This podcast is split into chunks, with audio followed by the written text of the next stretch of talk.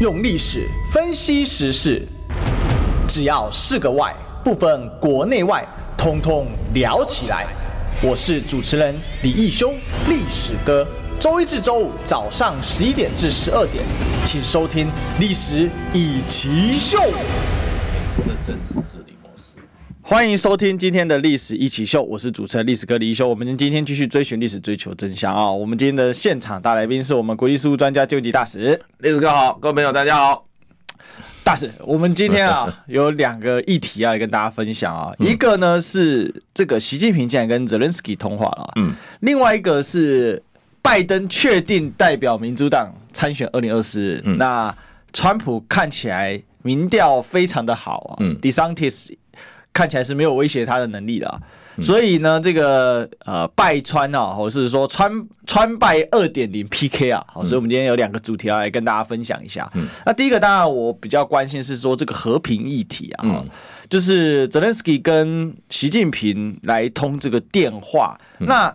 通这个电话有什么样的意涵呢？是不是代表和平的契机要来？但也有人说，这个是一个政治准备工作啊。因为为什么泽连斯基要来一个春季大反攻？因为我们知道最近哦，呃，这个乌克兰的俄乌这个战线其实很长啊，然后从。北边到南边哦，它有分成几个战线在打哦。最北边叫卢甘斯克战线，嗯，再来是北顿涅茨克战线。那北顿涅茨克当然打最凶狠啊，这个巴赫穆特嘛。巴赫穆特。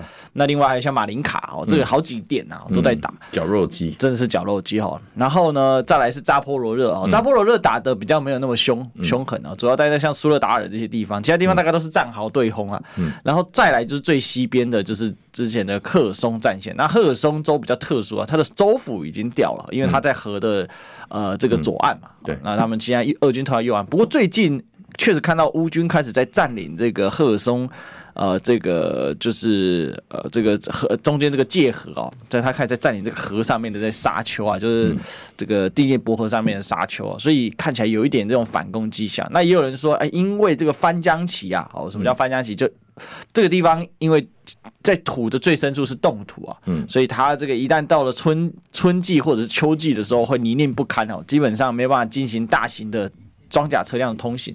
所以呢，这最近战线变化不大，主要就还是在呃打这个城镇战哦。那看起来接下来呃很有机会啊。那而且乌克兰方也一直放话，我要打春季大反攻。那现在快夏季了啊，嗯，感觉起来集结的可能也差不多了，会不会也是一个政治的幌子呢？那你怎么看这事情呢？嗯。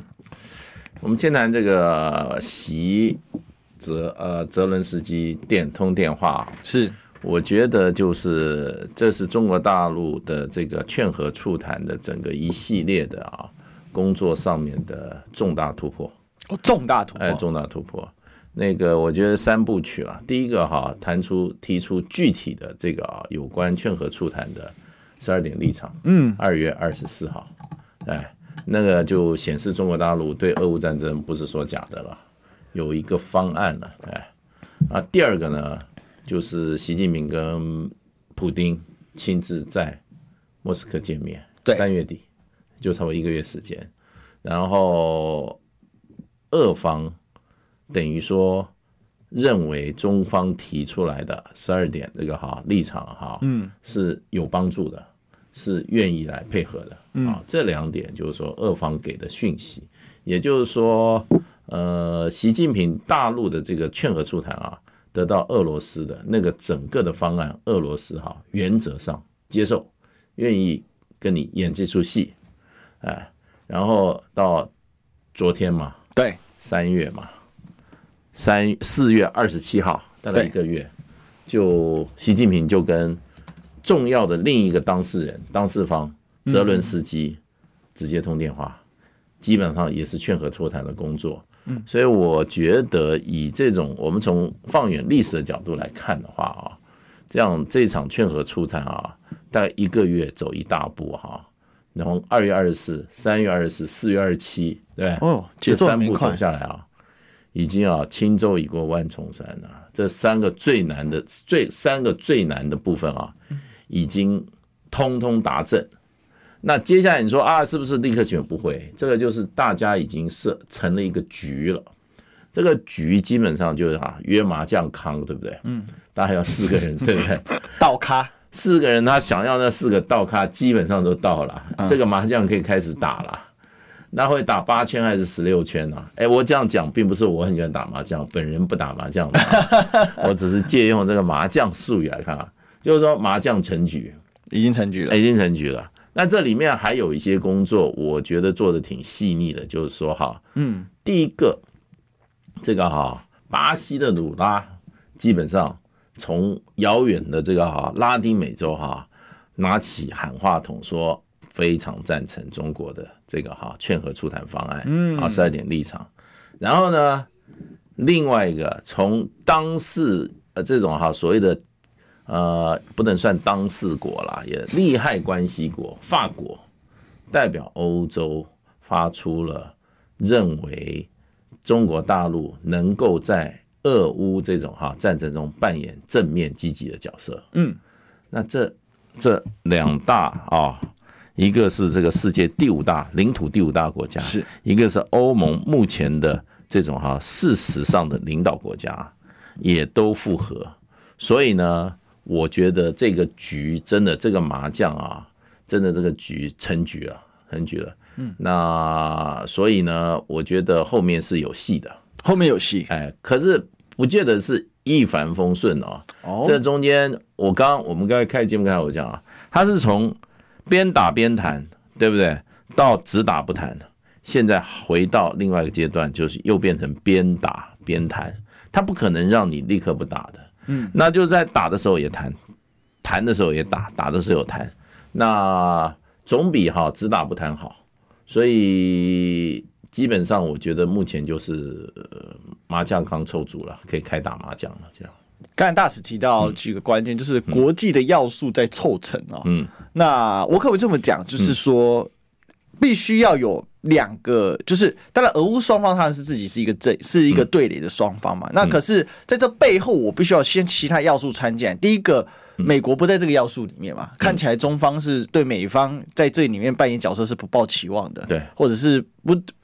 并没有预设掉让他参与，因为参与好像也不明显，因为目前美方还是全力在挺乌克兰，至少在政治态度上。嗯，那第二个是说，在呃西方，我必须要找一支支柱，或是找一个定海神针插在那边，它才有推动的可能性。嗯，那这个就是法国。嗯，那第三个是说，在第三世界里面，我也必须要找一个分量够的。嗯。呃，这个大国来作为支持，当然中国自己也认为是第第三世界了，但因为现在渐渐的随着中国的国力的增上升，变成说第三世界，我必须要另外找一个。那现在等于说，这这其实是中国本来就预设我要有几个目标，嗯，因为这个俄乌战争如果能够促成的话，那结合之前我们也谈过了这个沙伊和谈，嗯，那这个就整个基本上二零二三年这个世界的外交格局就变了耶。对，这中国大陆是主动出击嘛？嗯嗯，对，这几个都是主动出击啊，就是说没有被动的这种哈稳坐钓鱼台哈稳绝不出头的那个所谓的邓小平时期改革开放初期的八字真言。现在中国是在正式军事战争之前，所有的外交的战争通通开打。哎，这个其实外交是另外一种和平的战争啊，嗯嗯，外交官之间的战争，老早全部开打，而且中国大陆不是不是守在防线之内，它是走出去了哦，那么主导国际国际情势，对，用中国的雄厚的这个哈经济跟军事力量，那么在国际舞台上哈展现主导的力量，那么争取更多的盟友。那当然就是说，习近平跟这个跟这个泽伦斯基谈的话，最尴尬是美国。哦，因为泽伦斯基居然跟组合的啊大将啊通电话了，也就是说，美国一直主战的立场啊，泽伦斯基事实上是动摇的。嗯，对，这对泽伦斯基是一个非常大的抉择了。当然，他三月的时候，三月底的时候。他就已经透过这个西方媒体他说，我希望邀请泽伦呃呃习近平先生到乌克兰来当面来谈。嗯，那个时候他就已经有他的立场了，可见他还是对和平啊和谈他是不拒绝的，不关起，他不把门门关起来的。那这个立场一表出来，你看中间又过了一个月，那这个中间我觉得台面下。美国、中国、俄罗斯、乌克兰、法国、德国啊，这个巴西、土耳其、巴西外外交官啊，忙翻天了。嗯嗯，每天都在怎么穿梭啊？可是这个东西基本上都不在台面上。嗯，都在台面下。嗯嗯嗯，我觉得是非常高度的一种穿梭外交正在进行。外交战，对外交战。那所有人都要把相关利害关系的态度跟他的可能立场跟反应全部掌握。对，然后该进行说服、该进行沟通、该进行解释的话，也全方面沟通。可心里都有一个负案，有一个八成的副案，另外二十看双方主要的这些利益关系者的立场如何。那如果说是立场是可以沟通的，可以找到妥协点的话，那就往前走。嗯，所以我觉得就是说，基本上习近平跟泽伦斯基通话是老早双方都已经两方都有把握了，是才会让这个元首哈通个电话。那么就是说，为一个阶段的努力，往的前往前进的过程中啊，画一个阶段性的一个所谓的 year mark，就是说他做一个标记。所以你看，我们又走往前走一步了。是，所以我觉得这个就是真的是跟战场上一样啊，就是啊，步步为营哈，一步一步的往怎么样往前面冲啊。所以我我自己搞外交的，学外交，我觉得哇，这个精彩，好过瘾啊！我觉得这个这个中间，我光想到的这种这种哈，要联系交涉、嗯，沟通协调的层面哈。好多线呢，真的好多线呢，真的不容易。我觉得这个这样以中国的外交团队来讲的话，呃，打这场战争，这样打这场外交战啊，这个所有过程中，我想会培养出将来哈极优秀的外交人员。那么，而且外交团队，这是一个组织战、系统战、策略战，这个各方面全部都要配合起来，不容易。我觉得以效率来讲的话，出乎我意料之外。二月二十四号，对不对？嗯，到今天四月四月二十七嘛，二十六嘛，摆定麻将成局，对不对？四咖都坐上麻将桌了，是那几个？这两咖，这两个势不两立的，还跟你打麻将？俄乌是对对家，对啊，那俄乌势不两立的，你还可以把他拉来一起来打麻将？嗯，对，这打麻将是有输有赢的，嗯，对。那愿意来来跟你哦，跟你来跟你坐庄，你把两家一起找来打麻将，哇！不过现在还算三缺一了。我我这里面有个观察来请教一下大蛇，嗯、就是说，嗯，逻辑上就如果用我们刚刚麻将理论，对家是俄乌嘛，嗯，那中国的对家理论上是美国，可是我们发现最近这一次的操作里面，嗯，中国不把美国列为对家，哎，他所找的对家，嗯、对家是可以轮替的啊。一下来法国，一下来巴西，还可以可能可以来其他的国家。现在是这样在操作吗？嗯，现在美国的问题是说，美国跟 跟跟这个拉夫罗夫啊，跟跟俄罗斯啊，现在势不两立了。是两边已经完全扯破脸了。哦，对不对？所以最难的是美国了。不过这些西方国家基本上，他们不是会把面子放当，他们是重重里子不重面子。是时间到了，美国就坐上来了。哎，时间到，美国就坐上来了。因为我看了，就是说特别注意一下美方的反应。嗯，美国的这个国安国务院的这个不是这个安国安会的那个发言人啊，他也讲话了。嗯，他说我们欢迎啊，对不对？呃，因为这个给一个机会，让泽伦斯基把他的想法哈告诉。普告诉中方，嗯哼，他们的讲法，我我这我对他们这个这个讲法，我我该给予哈，觉得他们的外交手腕呢还是蛮蛮清楚的，嗯，哎，他的他的外交词汇的运用哈，既不失自己的立场哈，然后还还趁机啊，还敲人家一下，还敲一下，然后呢？呃，也没有啊，怎么讲呢？也没有犯天下之大不讳，因为美主战跟在组合的面前，现在来讲，美国啊太主战的太厉害的话，那大家啊会用石头一起把它 K 死啊，这个好越来越不受欢迎了。他是他们鼻子也是很灵的，是，所以我觉得科比那个讲话很厉害，很有一套，很会讲话。嗯嗯嗯，对，所以其实。美方当然他是绝对是外交老手，不过我觉得这里面有我们几个点来观察，一个是很多人提到说，最近那个中国驻法大使那个卢也莎，卢沙野，卢沙野，卢沙野啊，这中国杜拜沙野这个名字真的取得不太好。沙野，那有人批判说他是不是讲话讲过头了？但也有人说这个是中国这个外交啊多层次的手段哦，是暗中授意让卢沙野去讲这样的话。你你怎么看呢？我跟你讲，外交官在外面吐槽的事情，各国都有了。哦，对，我记得我想想到卢沙野，我就想到乐玉成，你知道？嗯哼哼。乐玉成本来是中国外中国大陆外交部副部长二把手，对，对不对？本来这个这个当时这个一度传言他可能是接王毅的班的，对。可是去年二月。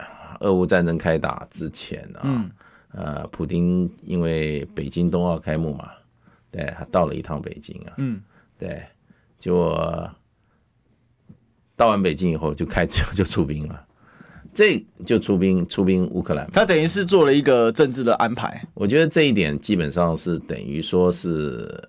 从某种角度也是摆了一个坑给中国大陆哦，等于说你是某种程度替我立场背书的意思，给大家一个暗示嘛。对对，嗯、这个这个做法的话，基本上，当然这个是我表面观察了。那如果主管俄罗斯事务的主管的外交官员啊，他第一个事前他情报做的不够周延，嗯，搞不清楚状况，因为那个时候事实上美国那个时候已经在警告说。有消息情报，俄罗斯要打乌克兰。俄罗斯的，你记不记得在战争前两两到三个礼拜，那时候拜登庆祝了，讲了好几次，对不对？嗯哼哼。那可是拜登不那时候哦，普京到了中国大陆，对不对？借那个机会啊，跟中国大陆背靠背的关系啊，嗯嗯，对，上不封顶啊。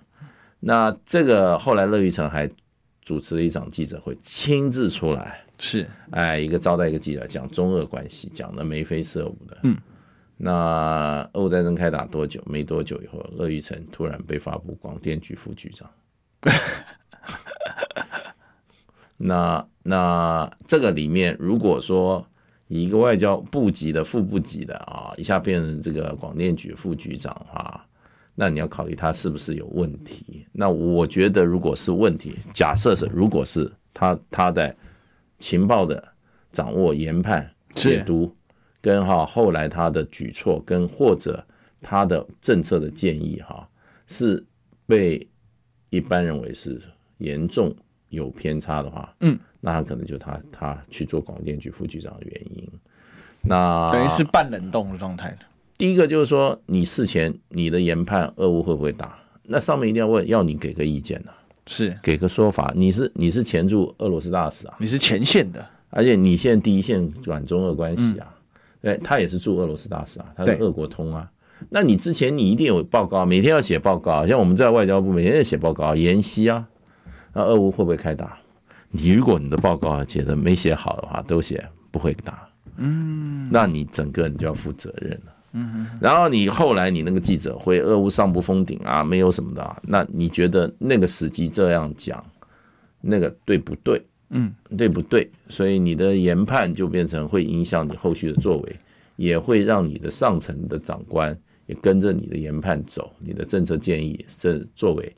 所以从这个从这个乐玉成的角度上来看，这个 case 来看，就可以证明一点，我刚刚讲就是说。外交官员也有也有犯也有也有吐槽的时候。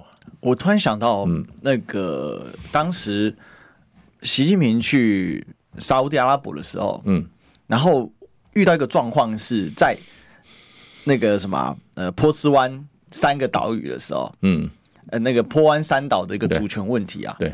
结果后来回去之后，本来已经被算是半冷冻的胡春华，嗯，被重新启用去伊朗处理这件事情了。对，因为他倒是做特使，他他的身份比较高，嗯嗯，他的胡春华到底还是应该他的位阶还是高于高于一般的外交官员，他有特殊性嘛？他特殊特殊地位，对。但那件事情应该是副总理吧？他这一次，因为他这一次并没有放到那个中央委员里面去嘛。可是他上当时去的时候是国务院副总理，嗯哼哼哼，国务院副总理好像是还是常务副总理，所以位阶是比较高的。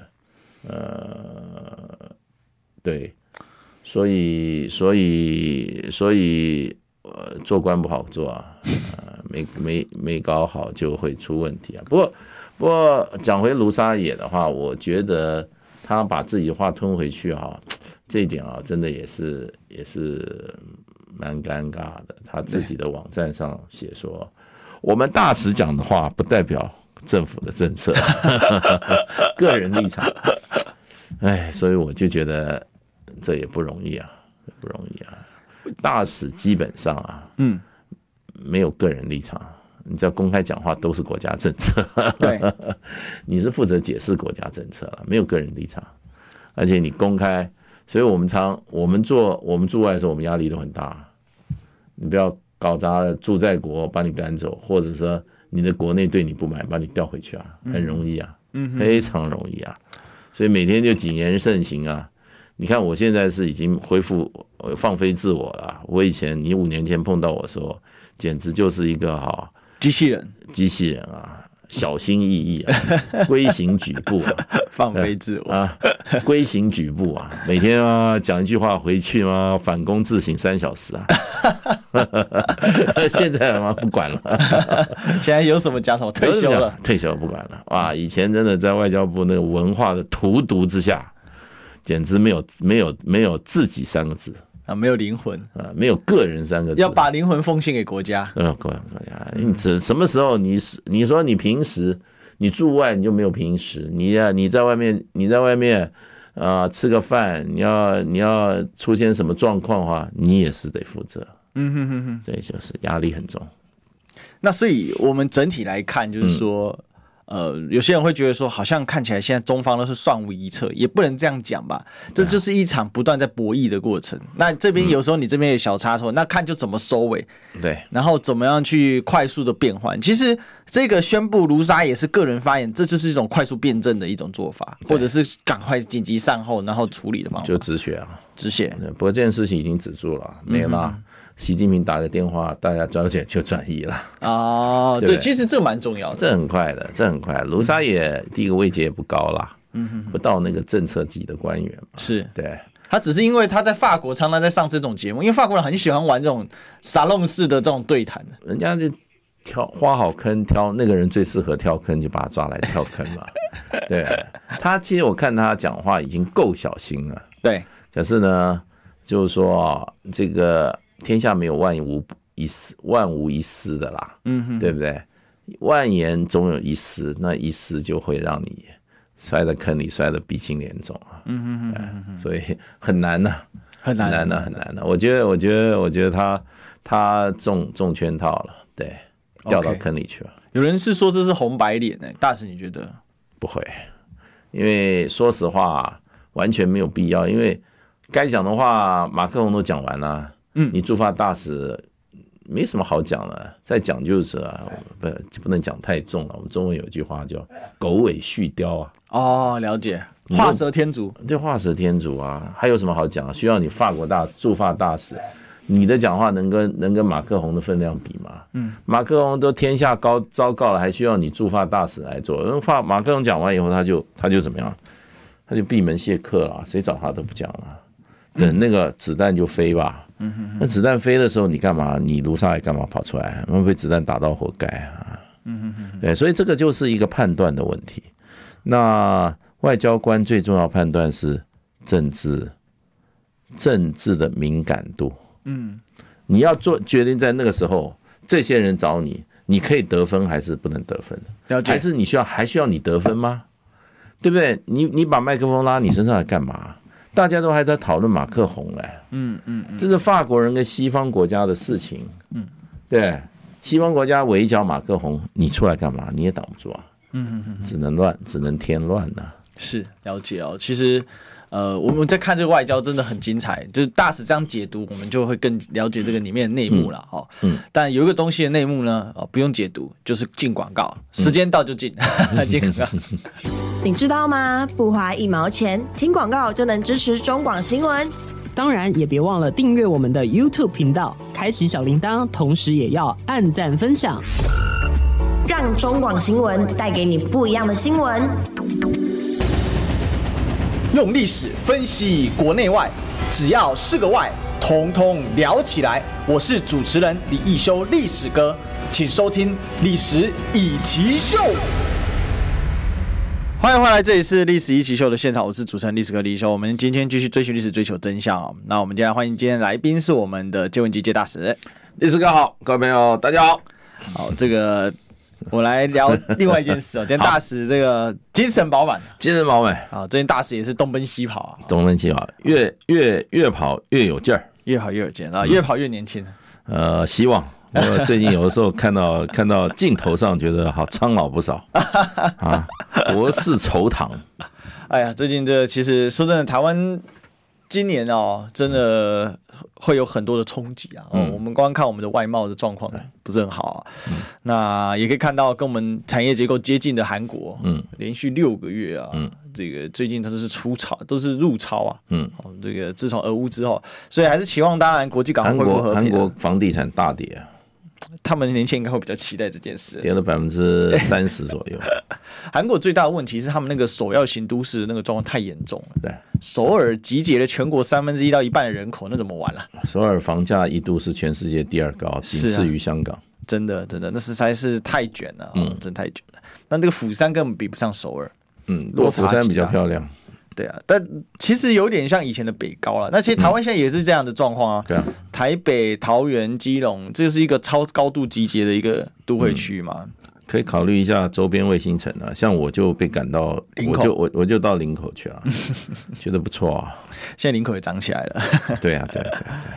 那这个，那回过头来啊，我们来看一下，就是另外一件很扯的事情啊。嗯。二零二四年呐，川普 VS 拜登。二点零上架啊！这二零二零年，呃，应该说这个二零二零年的时候，川普跟拜登选的昏天暗地啊！那当时甚至还一度闹出了攻陷这个国会啊之类的 哦，就是荒唐到极致的状况。那最近我们可以看到，川普啊被民主党政府啊调查哦。那这个调查呢，呃，是启动，就是说，哎，你这个川普。哎，是不是呃有这个泄密啊？哦，你是不是呃这个滥用滥报账啊？哈，因为川普曾经跟一个啊讲直白讲，就是跟一个性工作者啊，哦有这样的一个 AV 女优，AV 女优上床了哈。讲白了就是要付封口费给对方啊，因为怕他老婆生气。嗯，结果呢，他用律师费去报账啊，那再用他的竞选经费去报账啊，那就是总之大家知道就做假账嘛。嗯，那结果就被 ABI 啊之前先抄家，那之前抄家还不是为这件事啊？之前抄家啊，这个就他那个马拉狗啊，就他那个海湖山庄，为的是另外一件事，说他把国防国安文件带回去哦。那抄了家呢？哎，后来呢又换了另外一件事啊，也就是这个报假账的事情啊。那当然，川普是拒不认罪了哦。反正 any anyway 啊，但川普被逮捕这件事，事实上也是美国退任总统的先例啊。所以可以看到，就是说，呃，民主党跟共和党非常分裂啊。可是没有想到是二零二四年，现在看起来拜登已经是定于一尊了啊，民主党应该会推拜登啊，应该是确认的嘛。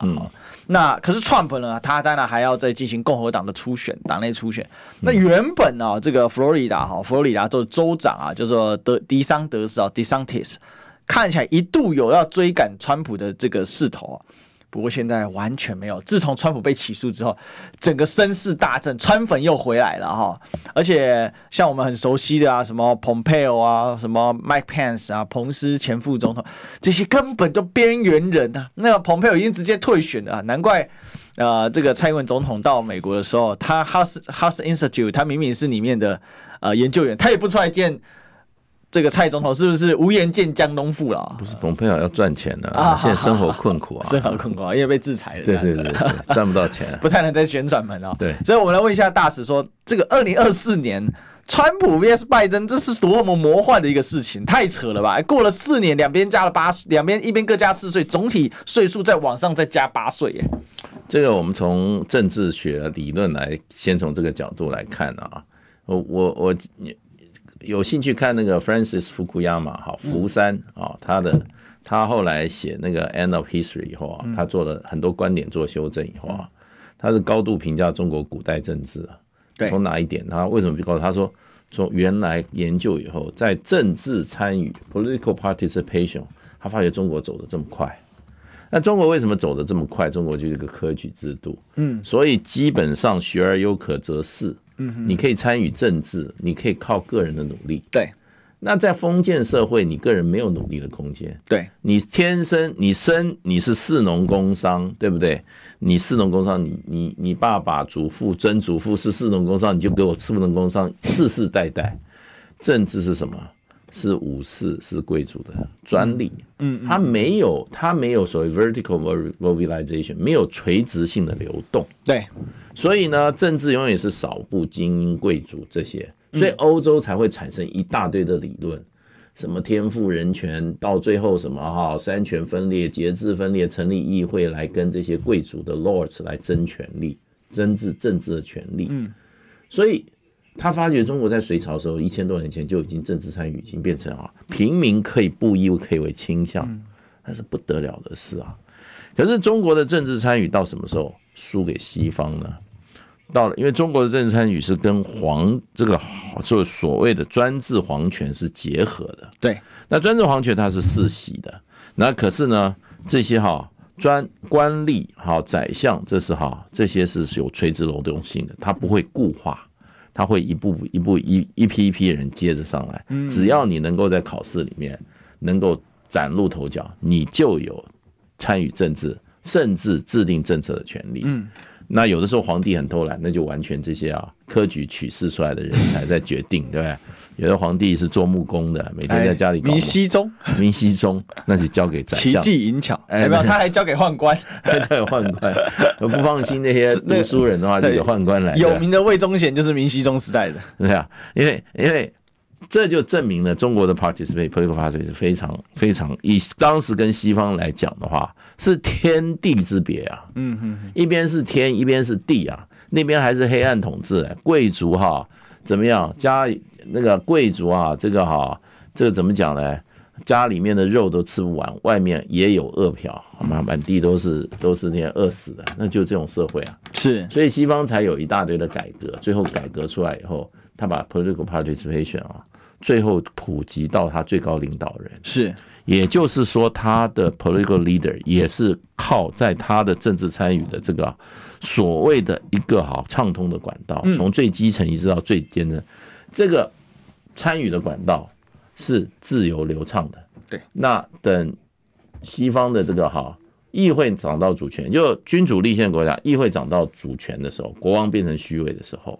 然后美国的这种 republic 这种共和国完全总统制的国家，总统都是由政治参与的，这个 free flow 没有跟你血统、跟你的社会阶级无关的时候啊，那那个时候西方的社会的政治参与就远超过中国，嗯，因为中国基本上是官僚跟皇室共治的这个结构，可是还有一个皇室，可是到了清朝以后是皇室绝对专制，嗯，皇权一直在膨胀，念书人。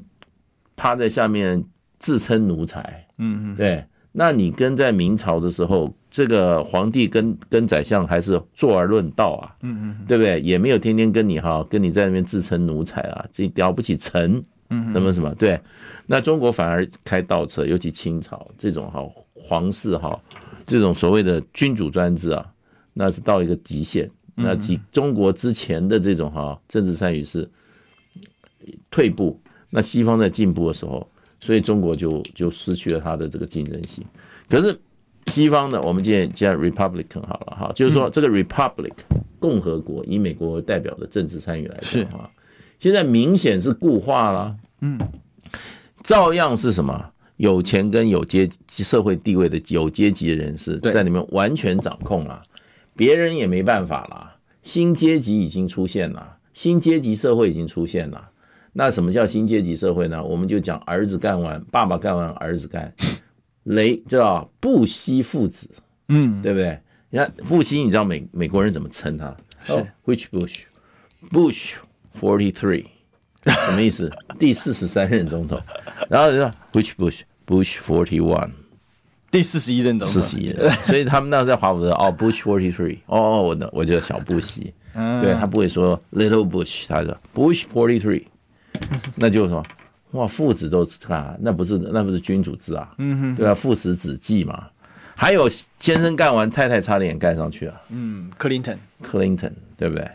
对不对？那你将来一个 Clinton forty five，然后 Clinton forty four，对不对所以美国的移民，那它背后反映的一个新阶级已经出现了。嗯，这个阶级他们可以垄断政治的哈，嗯哼哼，这些哈政治的最高位置，他们垄断。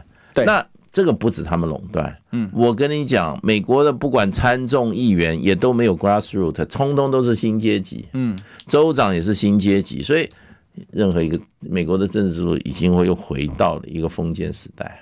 所以才会有这种什么又一个又一个什么八十二岁，一个八十七十八岁的这些，上一次对决一次，现在还是继续对，因为他们是属于新贵族啊，他的社会流流动，他的社会的政治参与的流动已经停止了，一滩死水了，没有流动，嗯，没有，尤其没有 vertical mobilization，所以垂直流动已经停了，嗯哼哼，对，所以美国不必再再去，他今天就是一个新封建社会。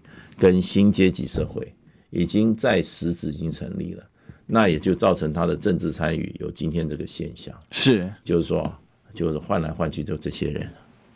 所以大使的意思就是说，过往从那个历史的角度去切入啦，就是说，本来中国其实是这个人家说，呃，这富不过三代。嗯，哦，透过科举考试，其实科举考试是非常公平的。对，而且很多人批判科举考试，比如说像明朝。八股文啊，清朝八股文，其实为什么会走向完全八股呢？就是为了要公平啊，背后当然是公平。当然你说它造成思想教也是啦，嗯，但是公平这件事本身啊，是公平重要呢，还是思想这个开放重要？这是一个像唐朝也有科举啊，非常自由啊，但是唐朝有一个很坏的习惯，就问卷啊，对，就知道考官是谁，先拿去给他看一看啊，那那不不就内思乡授受内定的吗？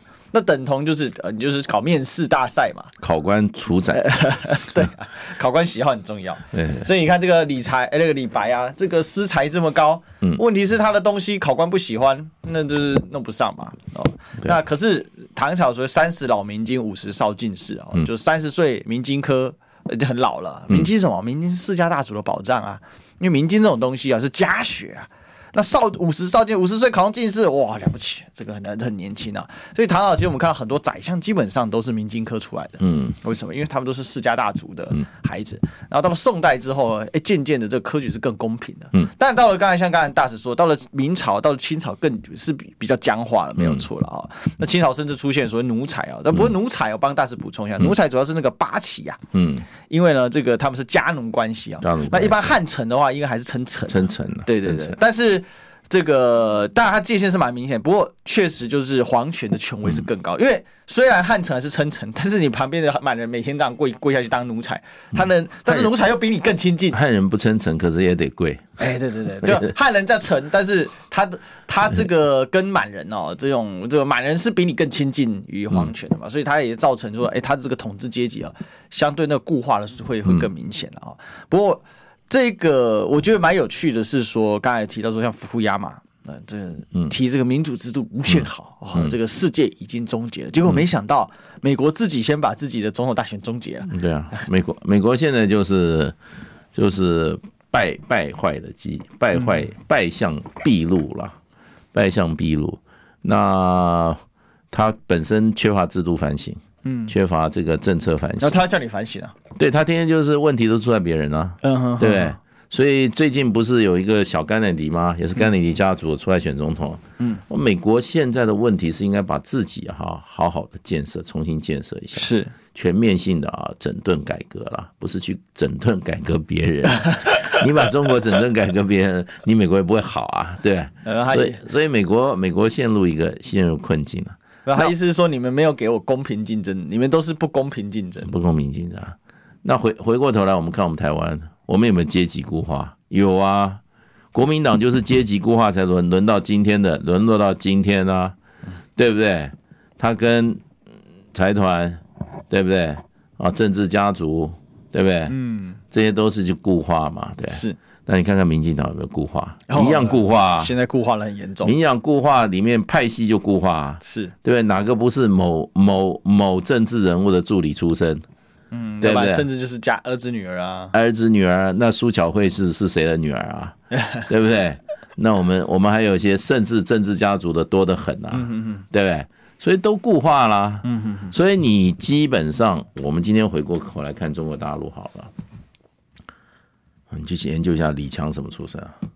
嗯，李强是工人之子。对啊，李强什么出身啊？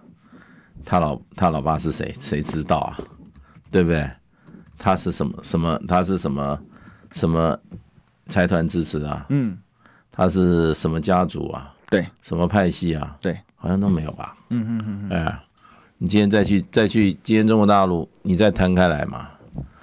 那每个人都在猜说，哇，那个谁哈，那个现在那个外长啊，可能家世怎么样？东猜西猜啊，也猜不出个名堂啊。那王毅什么家族啊？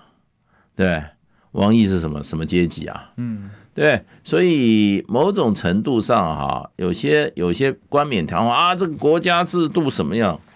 问题就是说，中国大陆是用党来指来来来轮才啊，是他党就在轮才啊，就也就是在挑选人才啊。嗯，那有没有都？我不管你是用党来挑选，还是国家的体制来挑选的话，那你这个挑选的挑出来的人，如果通通是皇亲国戚，嗯，对，通通是什么？后面有庞大的财团支持，那你中国大陆目前这批人通通不合格，嗯，你就是说你这些政治局常委七个好了，大部分都不合格，嗯，既无既无这些哈皇亲国戚的背景，对不对？少部分有了，还是有了，那也无财团财团巨势的背景嘛，对不对？那可是问题，你美国现在就不一样啦。美国现在就是皇亲国戚跟财这个这个家族巨势，是对不对？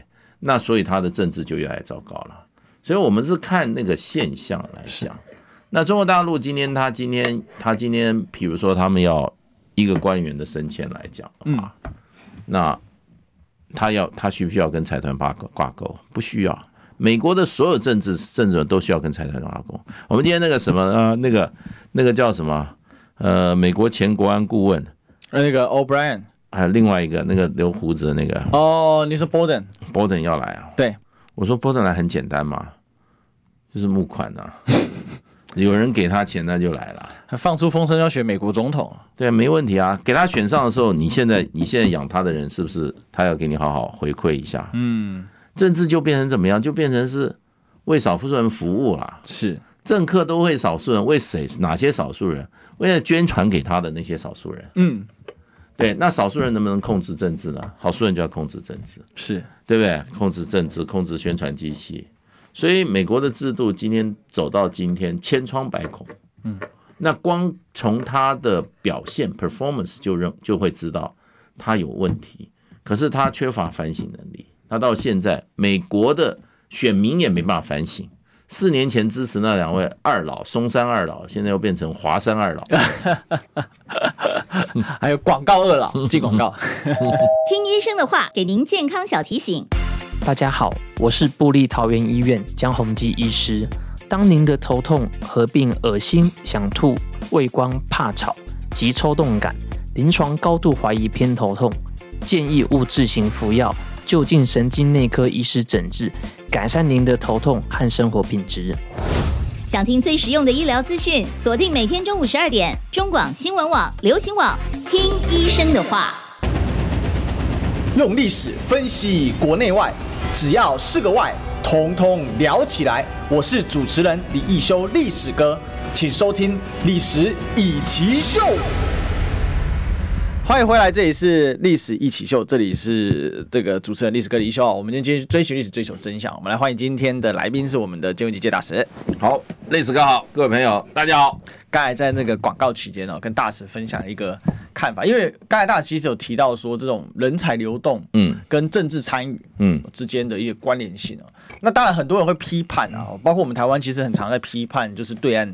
就是中共的制度啊，嗯，你这不会就是一个红二代，就是一批人上去，一批人，你就是派系之间争执啊，其实跟人民没什么关系啊。嗯、那还有人批判，就是说，呃，像这种呃，老子干完哦、呃，这个儿子也可以也可以干到一些高官，对哦，比如说习近平，你也是红二代啊，嗯，哦，但是我觉得还是要看整盘的状况啊，嗯，那确实，我觉得今天中国共产党其实它是那个中国文化的属性蛮强的，嗯。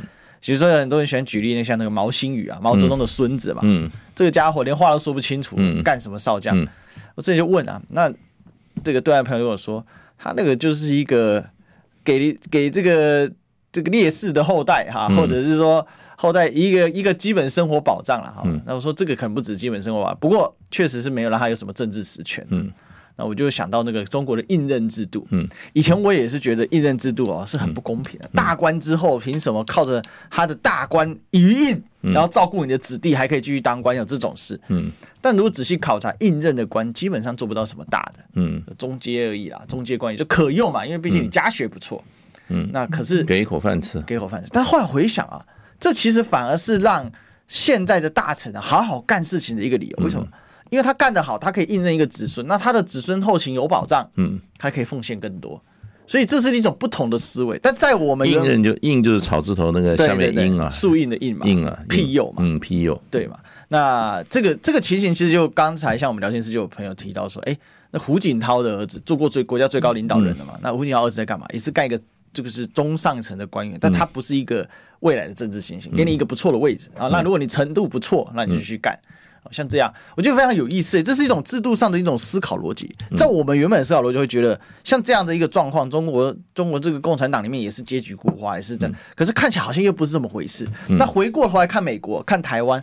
这种父传子继啊，或家族势力继承啊，或者民生故吏啊，其实也很严重啊。不能说看起来有选举参与，好像就已经解决了这种政治参与问题。更严重啊，嗯，更严重啊。台湾现在家固化、阶级固化，对不对？对，政治参与固化，不是很明显嘛？嗯嗯嗯，对不对？非常明显啊。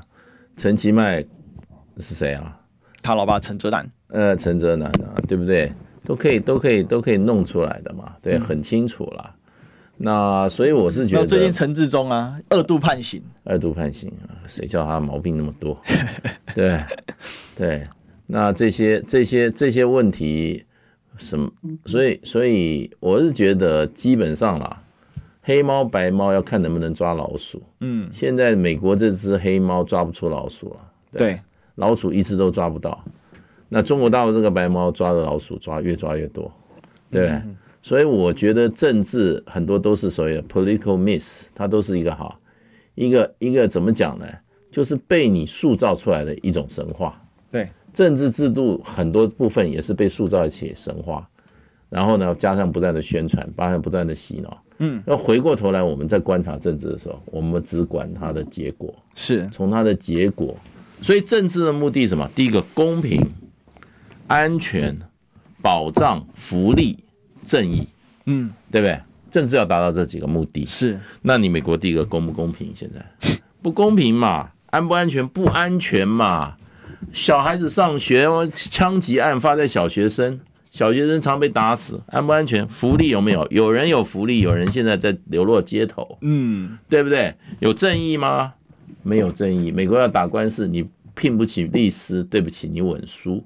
哦，这是真的。对，所以你说美国这个政治制度，从这些政治制度应该要达到的目标来讲，它都达不到啊。嗯嗯嗯。那说福利有吗？对不对？你的公平发展机会有吗？没有嘛。现在我们台湾怎么样呢？也差不多了。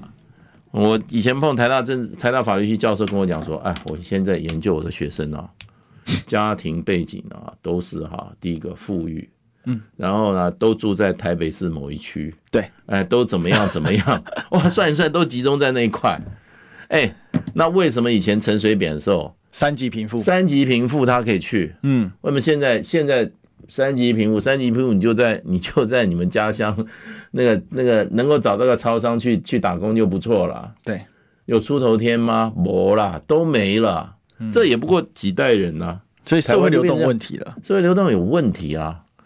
对不对？所以抢位置抢了半天，不都是那些家族啊？嗯，家族财团，对这些财团，他，你你诞生在财团家族，你根本天生下来你就不需要什么努力了，对，确实是，那就就就就就就一大堆。所以，所以我是觉得这个社会啊，真的真的没有什么一个制度它不需要检讨。美国的制度现在问题太多了。OK，拜拜。